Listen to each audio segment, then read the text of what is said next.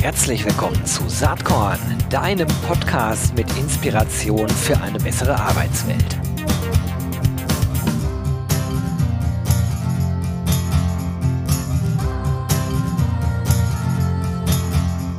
Hallo und herzlich willkommen zum Saatkorn Podcast. Heute HR Tech, äh, Plattformökonomie Nebenjobs. Das sind so drei Stichwörter und wer sich gut auskennt in der Szene, der weiß jetzt schon, mit wem ich heute spreche, zumindest mit welchem Unternehmen. Äh, und ich spreche mit dem Co-Founder und Managing Director. Es ist Frederik Fahning von Zenjob. Herzlich willkommen, Frederik.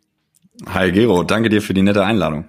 Ja, ich freue mich total, dass du da bist. Äh, ich weiß, äh, euer Funding ist schon etwas länger her, aber ich sage jetzt an dieser Stelle nochmal ganz persönlich, herzlichen Glückwunsch zu 45 Millionen Euro, die ihr eingesammelt habt. Ich glaube, im März war das, ne?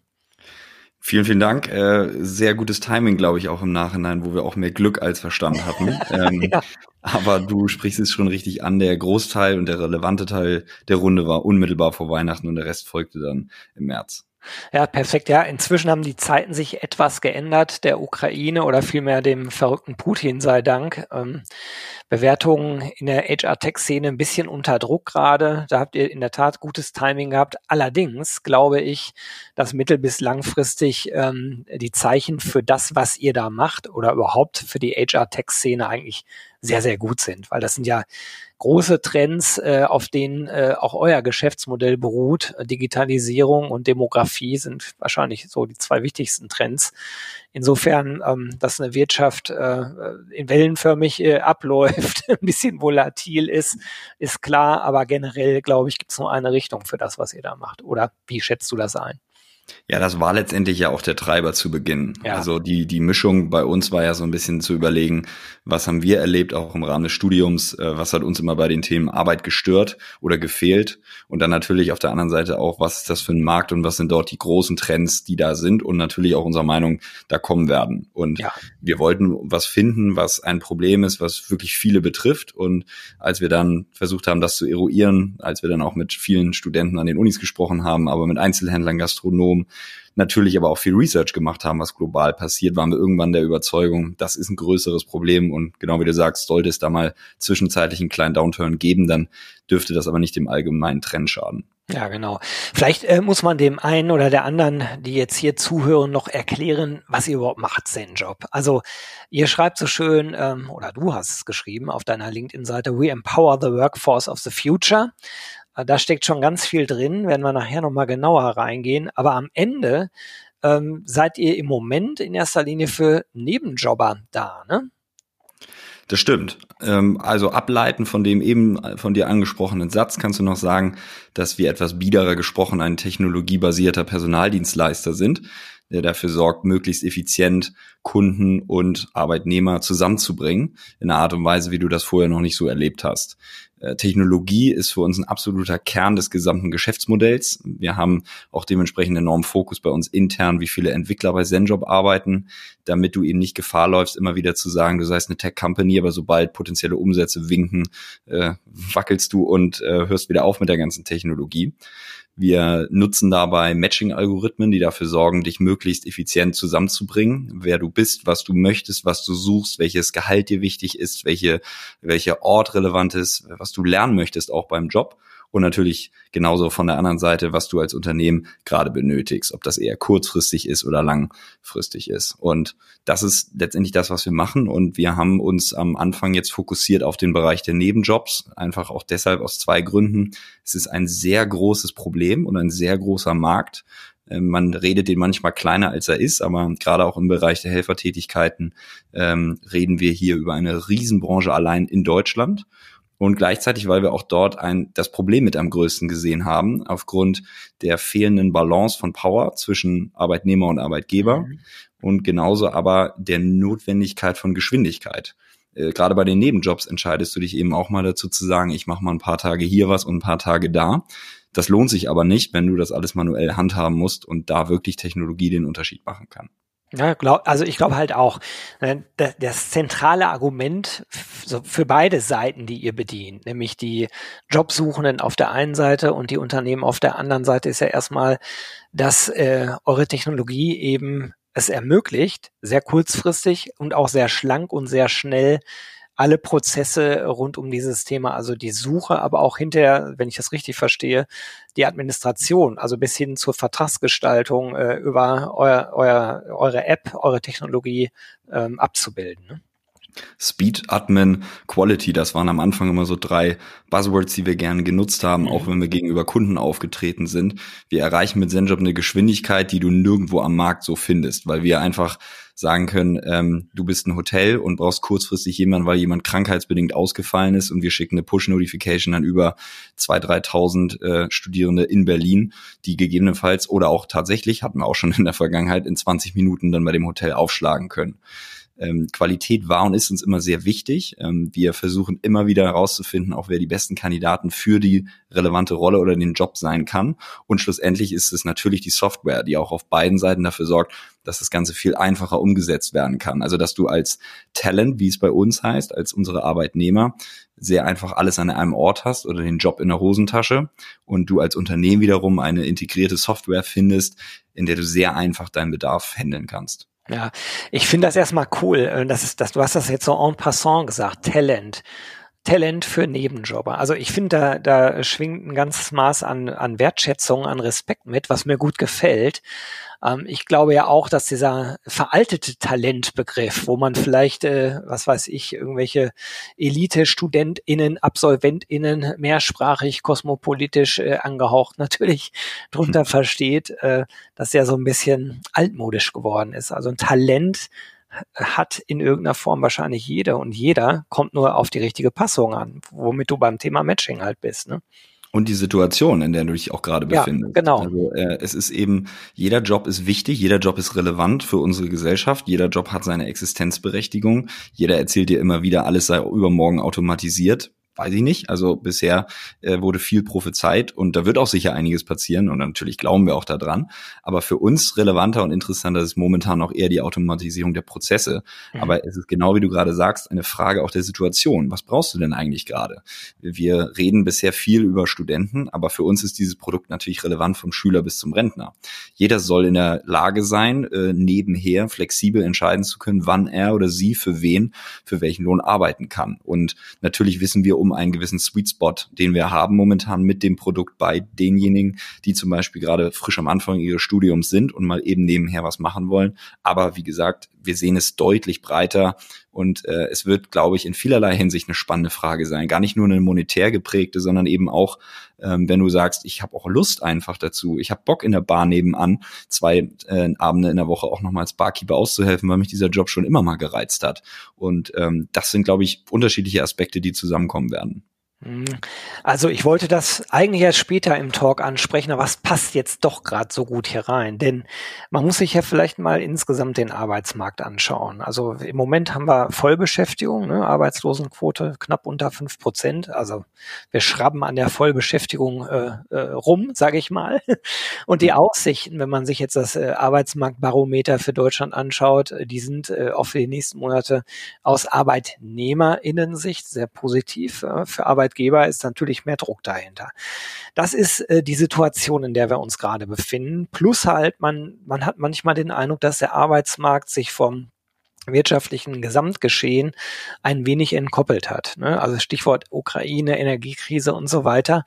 Das wird am Arbeitsmarkt alles ankommen, aber durch die Demografieentwicklung ist die Frage, wie stark äh, diese Effekte überhaupt spürbar werden. Das werden wir in den nächsten Monaten, Jahren vielleicht noch merken. Es gibt aber einen Trend, der viel langfristiger eigentlich darüber liegt. Wenn man so einen Arbeitsmarkt hat, wie wir ihn haben und weiterhin bekommen werden, verstärkt bekommen werden, dann mag es ja sein, dass ganz neue Arbeitsmodelle auch ähm, relevant werden. Also ähm, gibt verschiedene Bücher zu dem Thema. Ich denke da immer an eins von dem Zukunftsforscher Sven Gabor Jansky, der äh, schon vor einigen Jahren mal aufgeschrieben hat, wie sich der Arbeitsmarkt auch gerade im äh, absolut hochqualifizierten Bereich entwickeln wird. Und da ist auch nicht mehr die Rede davon, dass Menschen wie früher 20 Jahre beim gleichen Arbeitgeber arbeiten. Also so wie äh, sozusagen die individuelle Flexibilität größer wird, auch durch Technologie, durch die Digitalisierung, gibt es vielleicht auch ganz andere Arbeitsmodelle in Zukunft. Habt ihr das auch im Hinterkopf schon bei eurem Modell? Ja, wir haben es sogar sehr bewusst aufgegriffen, indem wir uns ähm, für das Thema Anstellung entschieden haben und nicht Selbstständigkeit. Mhm. Du hast ja häufig bei diesem Thema der Nebenjobs, äh, der Gig Economy immer wieder dieses Thema, äh, dass es einige Plattformen global gibt, ohne das zu bewerten, die sich dafür entscheiden, das über eine Selbstständigkeit abzubilden. Äh, Im Hintergrund befinden sich natürlich häufig sehr viele unterschiedliche regulatorische ja. Systeme, die auch das eine ermöglichen oder verbieten. Wir haben aber losgelöst von der Regulatorik uns dafür entschieden, weil wir eben glauben, dass darin eigentlich die Besonderheit liegen kann, sowohl für Rechte auch auf Arbeitnehmerseite zu sorgen, als auch genug Flexibilität beiden Seiten zu ermöglichen. Das ist auch einer der Gründe, weshalb wir damit immer gern in die Öffentlichkeit treten und das versuchen zu betonen, dass für uns die Lösung der Zukunft einer flexiblen Arbeitsform nicht darin liegt, alles immer weiter in Selbstständigkeitsformate zu untergliedern mhm. und dann immer wieder zu schauen, inwie man dort Selbstständige, vielleicht teilweise vermeintlich Scheinselbstständige absichern kann, sondern doch mal lieber darüber nachzudenken, wenn wir alle flexibler arbeiten wollen, dass es dort auch eine Form von Anstellung geben muss, die das Ganze unterstützt. Und man sieht jetzt ja teilweise auch Bewegung ganz vorsichtig, zum Beispiel auf der europäischen Ebene, die in diese Richtung gehen. Aber wir sehen auch gleichzeitig, sage ich dir ganz ehrlich, dass da der große Wurf unserer Meinung nach nicht gewagt wird. Vielleicht ist teilweise dort auch die Lobby zu stark von Unternehmen, die dagegen halten. Ähm, aber für uns ist das immer etwas schade, denn wie gesagt, wir stehen ein für eine sehr flexible Form der Anstellung, die übrigens, das heißt, auch ganz klar mit einer gewissen Unsicherheit einhergehen kann. Das ist aber auch etwas, was für uns unbedingt notwendig ist für die Plattform und auch für den Wunsch des Arbeitnehmers. Ähm, wir denken eher daran, dass in Zukunft es eben so sein wird, dass du dich entscheidest, was benötige ich jetzt eigentlich gerade mehr? Flexibilität oder Sicherheit? Mhm. Kannst dir vielleicht auch vorstellen, jetzt mal eher von der Produktperspektive, du hast einen Balken vor dir, den du dann immer wieder variabel alle drei bis sechs Monate anpassen kannst. Und wenn du dich in dieser starken Flexibilität befindest, also diese, diese wünscht, ja, natürlich geht das dann auch mit einer gewissen Unsicherheit einher. Das heißt, wie wir die Jobs dir gegenüber dann anbieten, ne? dass du so frei entscheiden kannst, wann du was machen willst. Und wenn du dann wieder Lust hast, für ein paar Monate oder Jahre auf Sicherheit zu gehen, dann ist das eben auch etwas weniger Flexibilität. Also du committest dich ja auch uns gegenüber. Das ist genau das, was ich eben meinte, ne? Mit, auch mit dem, mit dem Buchtipp kann ich in den Shownotes nochmal verlinken. Aber ähm, ist genau die Idee dahinter. Also wie flexibel können wir überhaupt agieren? Und wenn man jetzt äh, in Deutschland schaut und sich die Arbeitsrechtsgesetzgebung äh, anschaut, äh, dann äh, habe ich oft das Gefühl, äh, die Technologie ist ja viel, viel weiter, als die Realität es ermöglicht. Also eigentlich müsste man in der Tat äh, durchaus an der Gesetzgebung auch was machen. Ne? Ja, das ist völlig richtig. Ähm, wir erleben, darf ich auch positiv erwähnen, ein sehr offenes Visier dafür und Austausch, aber auch mit Bereichen der Politik, beispielsweise auch der Denkfabrik im Arbeitsministerium, die sich neben Themen wie künstlicher Intelligenz und lebenslangem Lernen, aber eben auch mit Plattformökonomie auseinandersetzt. Gleichzeitig merkst du aber eben auch, dass es unterschiedliche Interessen gibt und immer noch eine große Vorsicht. Also zum Beispiel diese angesprochene Flexibilisierung der Anstellung. Da geht natürlich ganz schnell die Gefahr des Missbrauchs einher, mhm. dass der Gesetzgeber aufpassen will, dass es nicht Plattformen oder auch klassische Unternehmen gibt, die dann vielleicht irgendwie das für ihre für ihre Gunst missbrauchen wollen. Ähm, das verstehen wir und das sehen wir auch und das halten wir auch für absolut notwendig, dass dem Einhalt geboten wird. Nur ich glaube, es gibt auch eine Grundlage, dies entsprechend zu regeln. Ich will jetzt hier nicht zu konkret werden, dann wird es ein bisschen sehr detailliert, aber wir haben natürlich auch ein paar Ideen und Vorschläge, wie man das machen kann. Gleichzeitig glauben wir aber, wie du es auch eben beschrieben hast, daran, dass es ein Teil der Zukunft der Arbeit sein muss. Und das Spannende, und das ist der große Denkprozess, ähm, dazu gibt es zum Beispiel Jeremiah Pressel heißt er, ein, eine, ein Professor der Universität in Oxford, der immer wieder den Begriff der Two-Sided Flexibility prägt. Und das ist eigentlich für das, was uns, was für uns so spannend und relevant ist. Es gibt jetzt immer stärker diejenigen, vielleicht meinetwegen auch eine Generation mit der Gen Z, die diese Flexibilität einfordert und der Denkprozess, der ist gerade in Deutschland noch sehr langsam. Bei Flexibilität geht man immer noch davon aus, dass es etwas, was der Arbeitgeber dem Arbeitnehmer überstülpt. Ähm, oder eben etwas, was nur einseitig durch den Arbeitnehmer gelebt werden kann. Und das, glauben wir, wird sich ändern müssen. Und wie du schon sagst, Technologie ist teilweise da schon weiter und ermöglicht eben schon Formen, die das Ganze darstellen. Aber der Gesetzgeber, die Regulatorik, die braucht da immer noch etwas. Speziell, du kannst es auch nicht nur in einem Land lösen. Äh, Harmonisierung des Arbeitsrechts wäre da dann so ein Stichwort für äh, Europa.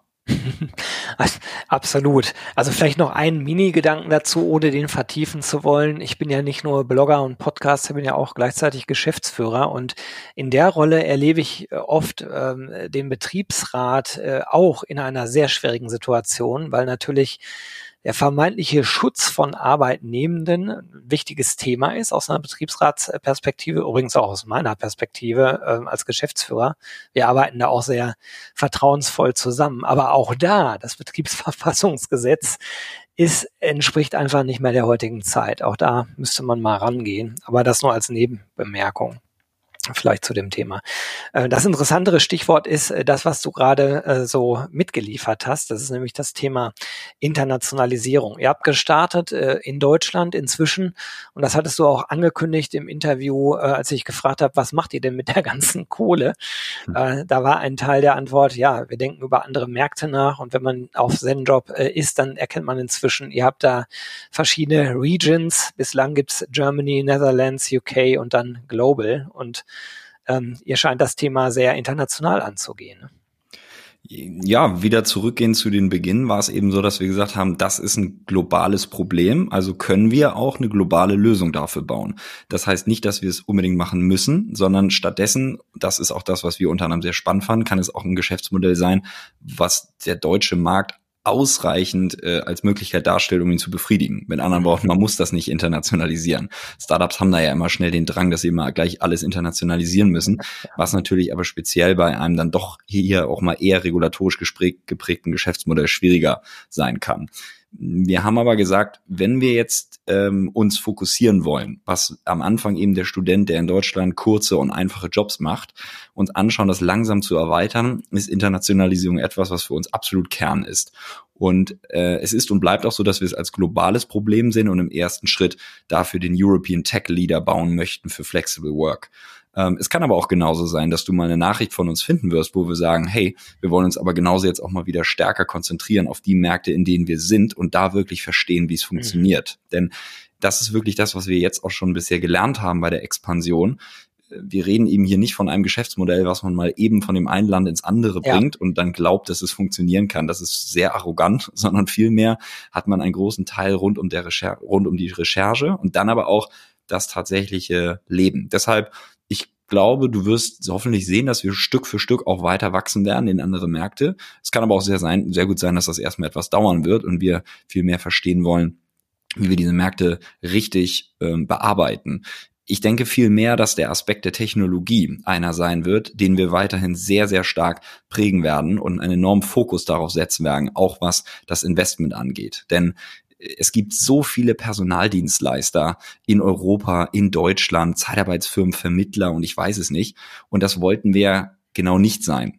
Also wir sind es natürlich, aber wir möchten und bleiben eine Tech-Company. Und dafür müssen wir immer wieder dafür sorgen, dass wir genug Zeit und Geld in Technologie investieren, damit wir auch wirklich diesen Unterschied machen können, damit wir beispielsweise sagen, können, der kurze, einfache Nebenjob, der rechnet sich. Der rechnet sich ökonomisch und der ist auch langfristig interessant. Bevor wir vielleicht irgendwann mal sagen, wir gehen auch in längere Jobs rein oder auch höher qualifizierte Jobs rein, natürlich auch Teil der Strategie beziehungsweise der Vision.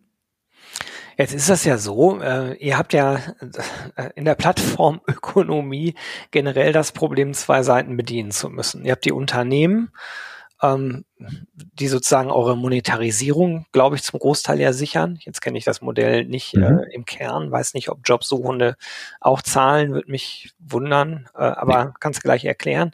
Also jedenfalls glaube ich, dass die Unternehmen sozusagen für die Monetarisierung der Haupttreiber sind. Die kommen natürlich nur, wenn ihr genügend Jobsuchende auf der Plattform habt. Und die wiederum kommen nur dann, wenn genügend Jobs auch da sind. Wie habt ihr denn diese Henne-Ei-Problematik am Anfang gelöst? Das ist jedes Mal wieder, ehrlich gesagt, aufs Neue die Herausforderung, äh, selbst wenn wir eine neue Stadt äh, in Deutschland mhm. eröffnen. Ähm, die Lösung haben wir dafür nicht.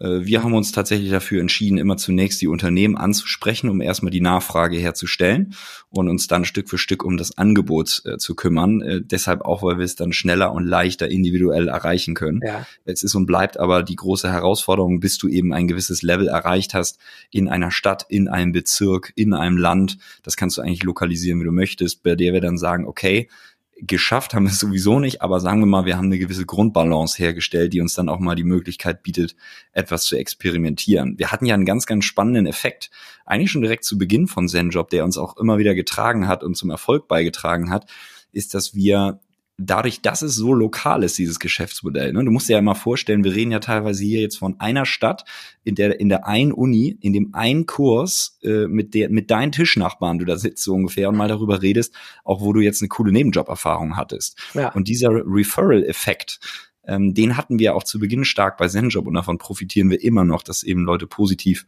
über unser Produkt sprechen. Also zu deiner Ausgangsfrage, es ist auch für uns die große Herausforderung. Wir fangen mit den Unternehmen an, aber schauen, dass wir relativ schnell in eine gute Balance reinkommen, um auch experimentieren zu können.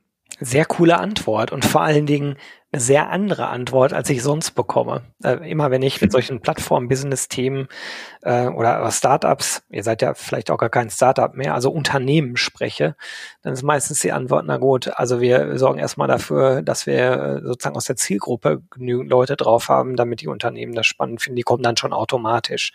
Äh, de deine Antwort war jetzt tendenziell eher umgekehrt, was ich sehr interessant finde. Und dieses äh, Lokale, das glaube ich absolut. Ich habe äh, gerade heute noch meiner Tochter Zen-Job empfohlen. Die studiert in Mainz. Okay. Äh, mal gucken, was sie dann sagt, ob sie da was findet. Vielleicht gehört Mainz auch noch gar nicht zu den Städten, wo ihr seid. Das weiß ich gar nicht. Äh, da muss ich dir jetzt auch ehrlich gestehen, will ich nichts Falsches sagen. Wir sind jetzt in über 60 Städten aktiv in ja. Deutschland. Ich bin bei Mainz nicht ganz sicher. Nichtsdestotrotz hoffe ich, dass wenn sie da ist, dass sie natürlich zum Referral dann auch beitragen würde. Aber ansonsten bitte direktes Feedback weiterleiten. Ja, ja, ja, wird auf jeden Fall gemacht. Okay, also das ist auf jeden Fall erstmal spannend. Lass uns mal über äh, deine Rolle äh, als Geschäftsführer bei ZenJob sprechen. Also was ist denn deine größte Herausforderung? Wir haben so ein bisschen jetzt über Geschäftsmodell gesprochen, die Bedeutung von Technologie. Ähm, aber was ist was ist gerade sozusagen auf deiner Agenda ganz oben? Wir sind ja drei Gründer bei ZenJob, Fritz, Gian und ich. Und äh, wir sind in den Bereichen sehr stark aufgeteilt. Also Fritz hat äh, schon seit jetzt drei, vier Jahren die Rolle des CEOs inne.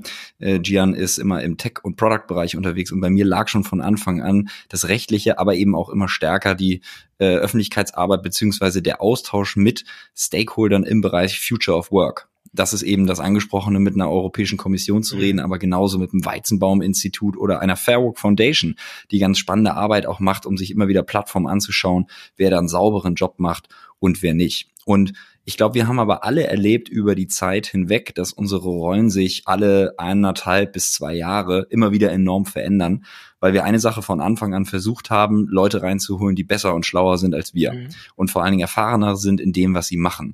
Das führt zwangsläufig dazu, dass du schnell merkst, ähm, dass du nicht mehr inhaltlich jedes Thema lösen musst. Ganz im Gegenteil, äh, es andere viel besser lösen können und du immer stärker darauf achtest, was ist das eigentlich für ein Unternehmen, was du aufbauen möchtest, was ist das für eine Kultur, die du prägen möchtest. Wir machen zum Beispiel etwas, was wir uns abgeschaut haben von großen Companies, Scale-Ups wie Airbnb oder Adyen, Fintech-Anbieters der Niederlande und sind in jedem Interviewprozess involviert. Mhm. Das geht hier nicht darum, um Micromanagement zu betreiben, sondern weil wir einfach verstanden haben, dass unsere Rolle vor allen Dingen ist zu sehen, wie prägen wir unsere Kultur, wie können wir die Werte, die wir etabliert haben, weiterleben und wie können wir vor allen Dingen jedem Kandidaten auch vermitteln, dass es wichtig ist, dass diese Person zu unserem Unternehmen kommt, dass sie uns kennenlernen können, dass sie uns alle Fragen stellen können im Interviewprozess. Wieso machen wir den ganzen Kram hier eigentlich? Wo soll die Reise hingehen? Und dergleichen. Das heißt, es ist eine viel passivere Rolle über die Zeit und der Fokus hat sich geändert. Es geht mehr um die Menschen und die Kultur des Unternehmens und natürlich im Senior Management auch äh, strategische ähm, Sätze zu äh, äh, Positionen einzubeziehen, wo die Reise hingehen soll. Aber wir haben gleichzeitig über 400 Leute jetzt bei ZenJob, die sehr stark in der Ausgestaltung es sehr viel besser wissen und führen. Finde ich sehr cool, dass du das Thema Values äh, und Culture jetzt so in den Vordergrund gestellt hast bei der Beantwortung der Frage. Das hatte ich mir erhofft und ist dann auch so passiert. Ähm, Wie ist das für euch? Ihr habt ja ein rasantes Wachstum. Als wir äh, das letzte Mal gesprochen haben äh, oder im Interview, da hattet ihr noch deutlich weniger Mitarbeitende. Ähm, wie leicht fällt es euch denn in diesen unter diesen Marktbedingungen gerade Recruiting äh, zu fahren? Schwer. Mhm. Total schwer. Wir sind ja inzwischen, du hast es ja vorhin schon ganz gut angedeutet, als Startup kriegen wir immer leicht einen auf den Deckel, dass wir uns so nennen. Äh, Unternehmen wollen wir natürlich auch nicht sein. Scale-up ist ja dann immer ja. so ein Mittelbegriff. Also man wird erwachsen, ne? Also man ist irgendwie doch jemand, man macht ein paar Umsätze und trägt eine gewisse Verantwortung. Ähm, man möchte sich bewusst aber natürlich immer gern von Corporate-Strukturen abgrenzen. Und in der Phase befinden wir uns gerade. Und wir konkurrieren damit auch mit Unternehmen, die teilweise nochmal eine ganze Liga über uns sind die bis zu Zalando dann auch entsprechend äh, an der Börse unterwegs sind und ganz andere finanzielle Mittel haben als wir. Mhm. Das ist aber der Pool, gegen den wir antreten, wenn wir uns nach starken internen Talenten umschauen. Und das ist ein harter Markt, ein sehr hart umkämpfter Markt. Auch du hast eben die, die Quote angesprochen, Arbeitslosenquote angesprochen. Momentan ist es immer noch so, dass der Arbeitsmarkt dahingehend sehr stark gesättigt ist und du richtig stark überzeugen musst als Arbeitgeber. Und genau da kommt eben wieder dieses Thema Kultur und Werte ins Spiel. Und wir haben uns natürlich die Frage gestellt, wie sicher das viele andere auch machen. Wie machst du das denn eigentlich so, dass das nicht wieder was ist, was an der Wand klebt, aber am Ende interessiert es keinen? Und natürlich haben wir auch nicht das magische Recipe dafür. Nur ein Ansatz, den wir gefunden haben, ist eben, dass wir wirklich von den Interviews angefangen über die Gespräche auf dem Flur bis hin zu unseren monatlich stattfindenden Meetings, die wir All Hands nennen, wo wir neben den Zahlen auch sehr transparent über andere Dinge kommunizieren. Äh, wie haben Abteilungen sich gegenseitig geholfen? Helpful eins unserer Values. Oder im Honest-Teil, äh, wo kann jemand einen Fehler zugeben, den er gemacht hat, um wieder zu, hervorzuheben, es ist völlig normal und erwünscht bitte, dass ihr Fehler macht. Bis hin dann aber natürlich auch zu Kündigungsgesprächen wo es auch sehr, sehr wichtig ist, fast am wichtigsten, dass du deinen Werten treu bleibst. Und sicher machen wir da immer wieder überall was falsch, aber das ist so ein bisschen unsere Methodik, wie wir versucht haben, das so zu übersetzen, damit es nicht nur was ist, was an der Wand steht. Und ich glaube, dass es zumindest teilweise auch einen Unterschied macht, wenn wir uns dann am Arbeitsmarkt gegenüber anderen Unternehmen durchsetzen. Mhm. Das ist so ein bisschen die Recruiting-Seite und äh, das Wertethema zahlt ja mindestens genauso äh, auch auf das ganze Thema Retention ein. Also wie gut gelingt es euch eigentlich dann, Menschen an Bord zu halten, die ihr gewonnen habt? Am Anfang der Corona-Zeit war es schwer, wir hatten auch bei uns diesen Trend erlebt, den glaube ich ja zumindest viele in der Tech-Szene gesehen haben, aber auch darüber hinaus Arbeitnehmer, die sich neu orientiert ja. haben, die sich überlegt haben, was will ich eigentlich genau, was ist mir wichtig. Das hatten wir durchaus auch. Wir sind aber seit eineinhalb Jahren, würde ich sagen, da echt recht stark drin, dass unsere, ähm, ja, wir nennen das dann bei uns Attrition Rate, also genau die angesprochene Quote derjenigen, die gehen, deutlich runtergegangen ist. Ähm, wie kriegen wir das hin? Boah, also ich denke, es ist eine Kombination eben aus den angesprochenen Werten und der Kultur. Gleichzeitig haben wir aber auch ein sehr starkes People and Culture Department, diejenigen, die sich in der Personalabteilung bei uns kümmern, dass hier nicht nur starke Leute rekrutiert werden, sondern auch entsprechend mit Weiterbildungsmöglichkeiten und Feedback gehalten werden. Wir versuchen sehr transparente 360 Grad Feedback-Schleifen zu haben, mindestens zweimal im Jahr. Gleichzeitig wird einmal im Quartal angegeben, wie engagiert du bist bei der Company, wie sehr dir Dinge gefallen, was dir missfällt. Bei diesen angesprochenen monatlichen Meetings kannst du alle möglichen Fragen stellen, ob anonym oder nicht anonym. Ähm, bis hin zu den angesprochenen Weiterbildungsmöglichkeiten, dass du ein Budget hast für dich selber pro Monat, pro Quartal, was du verwalten kannst, um was zu machen, was du auch immer möchtest. Ich denke, das ist so ein bisschen, was wir versuchen, um dafür zu sorgen, dass jemand auch langfristig bei Zenjob bleibt. Oh, super spannend, hört sich total gut an. Ich würde jetzt gerne vertieft nachfragen, nur leider nähern wir uns schon dem Ende der halben Stunde. Und ja, ich würde als letztes dich, wie immer, äh, für diejenigen, die öfter zuhören, die wissen jetzt, was kommt, mal gerne fragen, was äh, dich, Frederik, in letzter Zeit inspiriert hat. Äh, vielleicht hast du irgendeinen Tipp für die ZuhörerInnen. Boah, das ist natürlich eine unglaublich grandiose und breite Frage, die man ja auch so sehr vielfältig äh, beantworten kann. Lass mich mal ganz kurz überlegen. Ähm Also ich glaube, ich muss kein Hehl draus machen, dass politisch momentan äh, viele Dinge passieren, global, äh, allen vorweg der Angriffskrieg Russland auf die Ukraine, äh, wo mich Personen wie ein Zelensky enorm beeindruckt haben, inspiriert haben und geprägt haben, äh, wie man so stark auftreten kann und so sehr von seiner Meinung und seiner Idee und dem äh, Willen des Volkes überzeugt sein kann, das dauerhaft zu vertreten. Äh, das finde ich in der aktuellen Zeit enorm inspirierend. Man redet immer wieder von den vielen auch ökonomischen Verflechtungen, die jedes Land, jeder Kontinent miteinander hat. Auch gerade die Ukraine, die auf vieles noch in der Zukunft wartet, EU-Beitritt, gegebenenfalls NATO irgendwann, ähm, wie er sich so stark hinstellen kann und die Linie durchzieht, das finde ich sehr inspirierend und sehr beeindruckend.